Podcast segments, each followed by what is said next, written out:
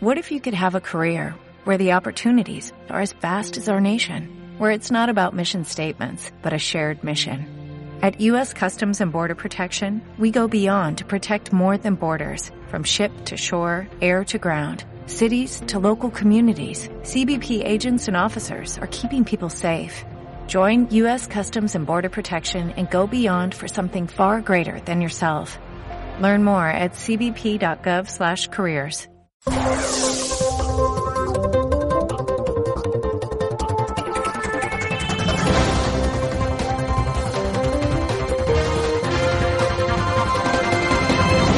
nosotros que ya estamos en tiempo de análisis de todo lo que ha ocurrido durante las últimas 24 horas en este país que aún todavía se llama España. Nos trae la mochila cargada de información nuestro politólogo de cabecera, el primero de la mañana, Francisco Gómez. Don Francisco, bienvenido. Hola, buenos días, ¿qué tal? ¿Cómo estás? Aquí estamos, eh, ya dispuestos sea para los días de fiesta. Bueno, en fin, bien, bien. Sí, efectivamente, hoy es 19 de marzo, o sea, San José. Felicidades a los Josés y, por supuesto, a, todos aquellos, a todos los Pepes y a todos aquellos que no trabajen hoy, que en algunas comunidades pues eh, es festivo y en otras no. Donde ya es festivo, por supuesto, es en el Congreso de los Diputados, teniendo en cuenta que ayer se quedaron bastante a gusto, ¿no? Es de estos días que se te queda eh, y se, te queda un mal cuerpo, pues por lo que aprueban, por lo que aprueban estos políticos de hoy en día que tenemos, pues eh, y vamos a ver, ayer por ejemplo, Inés Arrimadas estaba más feliz de lo normal porque decía que habían aprobado la ley de eutanasia definitivamente, una reforma necesaria y garantista humana y que goza de un amplio consenso. Yo no sé en qué mundo vive esta mujer. Dice que los españoles avanzamos en nuestra libertad con esta conquista, un logro con, del conjunto de la sociedad. Así les va. Vamos a escuchar cómo aprobaban esta ley. Presentes 104 más 241 votos emitidos telemáticamente, sí 64 más 138 votos emitidos telemáticamente, no 40 más 101 votos emitidos telemáticamente, abstención dos votos emitidos telemáticamente. En consecuencia, queda aprobado el texto en sus términos. Bueno, pues así de contentos lo, lo celebraban algunos, algunos. Sí, es una lástima que no, no hablara nadie en el Congreso que fueran médicos realmente, ¿no? Porque quitando el, el doctor Stigman por parte de Vox, el resto son todo políticos y en definitiva da la sensación de que han doblado el pulso a la medicina y que no se utiliza la medicina para salvar vidas, eh, mejorando los, los cuidados paliativos. Pero bueno, hay que decir que España ya forma parte de ese siniestro grupo de siete países con la ley de eutanasia aprobada. Es la ley de la cultura de la muerte, como le gusta a la izquierda, donde una vez más vemos como se preocupan bastante poco de los vulnerables, por lo menos de aquellos que pues van a, en algún caso, incluso no poder decidir si se les aplica o no.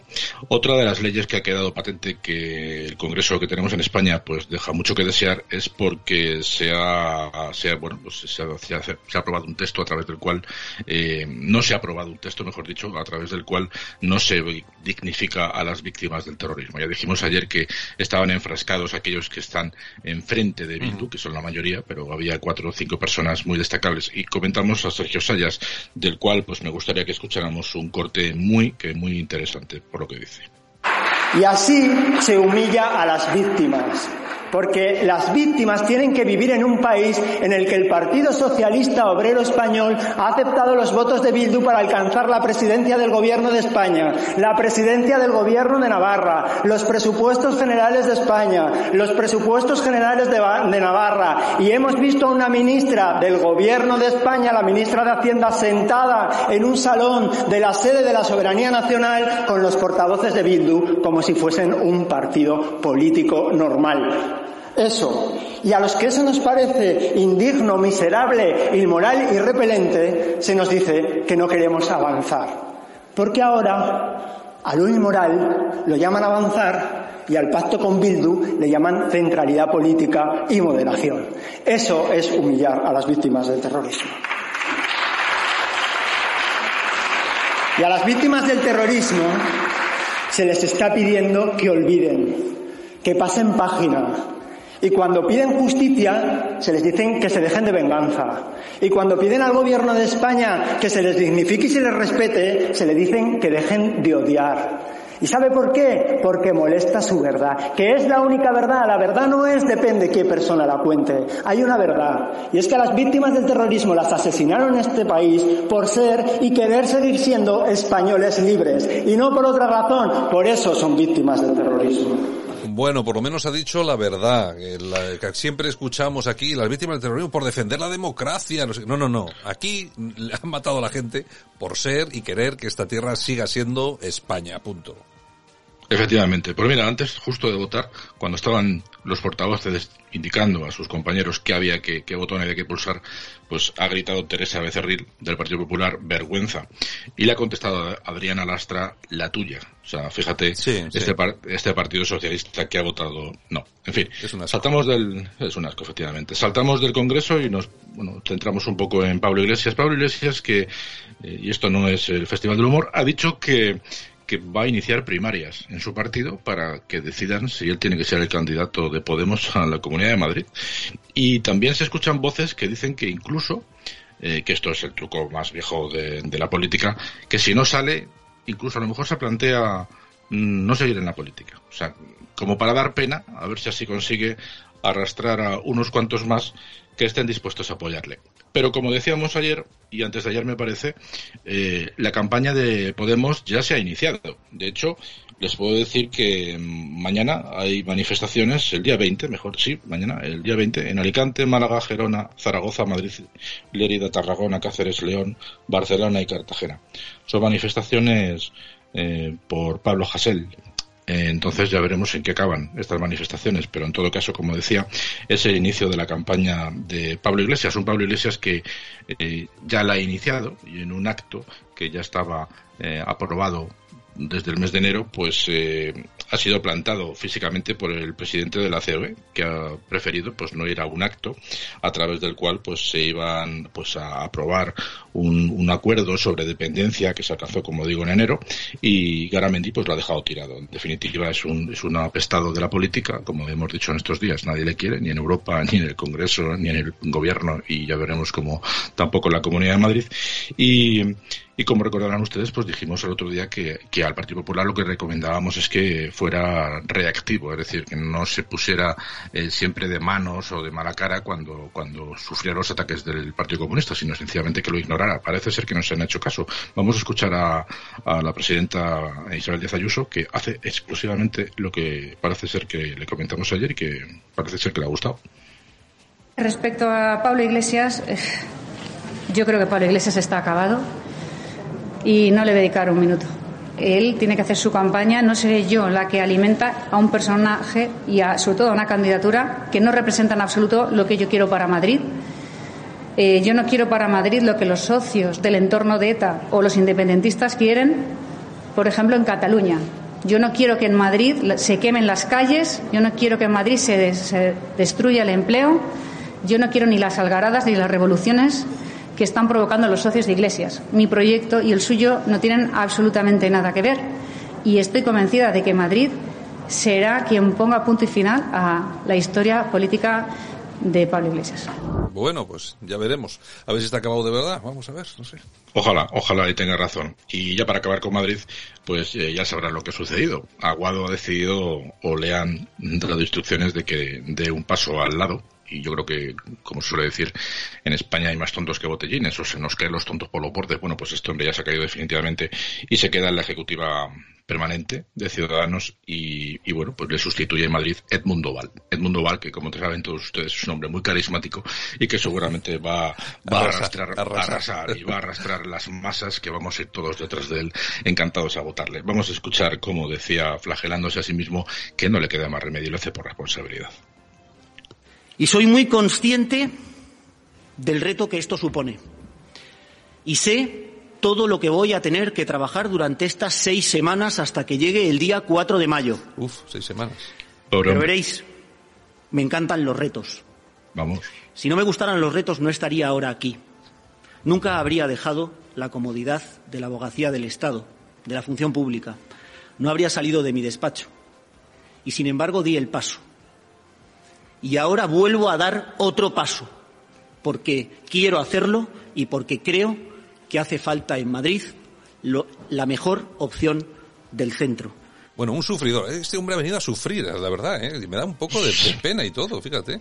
Bueno, Aguado estaba emocionado. Yo creo que una lagrimita se ha escurrido por su cara. Pero bueno, el tema de Murcia, como decíamos ayer, que lo adelantábamos además, ya se ha finiquitado y así lo decía el presidente de la, de la, del Parlamento murciano, que por cierto ha salido en las imágenes en televisión y es muy feo. Es como una aula de, un colegio público. En fin, chascarrillos aparte. Vamos a escucharle. Vamos a escucharle. No habiendo obtenido la mayoría absoluta exigida, resulta rechazada la moción de censura contra el presidente de la Comunidad Autónoma de la Región de Murcia y su Consejo de Gobierno. Señorías, se levanta la sesión. Vale, pues finiquitado el asunto murciano. Pero espera, que es que ayer dijimos que el portavoz de los socialistas insurrectos, los que habían traicionado al PP, y, pues habían lamentado que no saliera adelante desde la propia sede del Partido Socialista. Pero es que hoy uno de esos tres se ha abstenido. O sea, esto es alucinante. La lías y luego te abstienes. Pero bueno, macho, todo que te En fin, son los políticos que tenemos, que la lían, la meten y luego deben pensar, me tengo que quedar aquí a vivir en Murcia y no sé cómo lo voy a hacer. En fin, se has tenido un buen hombre. El que estaba hoy también más contento que unas castañuelas era Pablo Casado, que pues de lo tan contento que estaba, pues bueno, pues ha iniciado su speak de una forma un tanto que no se le entiende demasiado. Luego se quejan de que no, de que no tiene seguidores. Vamos a ver. Primero que quiero decir es que yo estoy aquí porque quiero a Murcia. Tengo familia murciana, familia también cartagenera, y confío mucho en el potencial de esta tierra, pero sobre todo estoy convencido de que es una parte esencial para el proyecto de recuperación de España, igual que es parte esencial de nuestra historia, ya milenaria, por estas tierras, pero sobre todo que no puede verse truncada por operaciones de ingeniería social o de partidas de ajedrez por intereses espurios partidistas. Bueno, eh, más claro.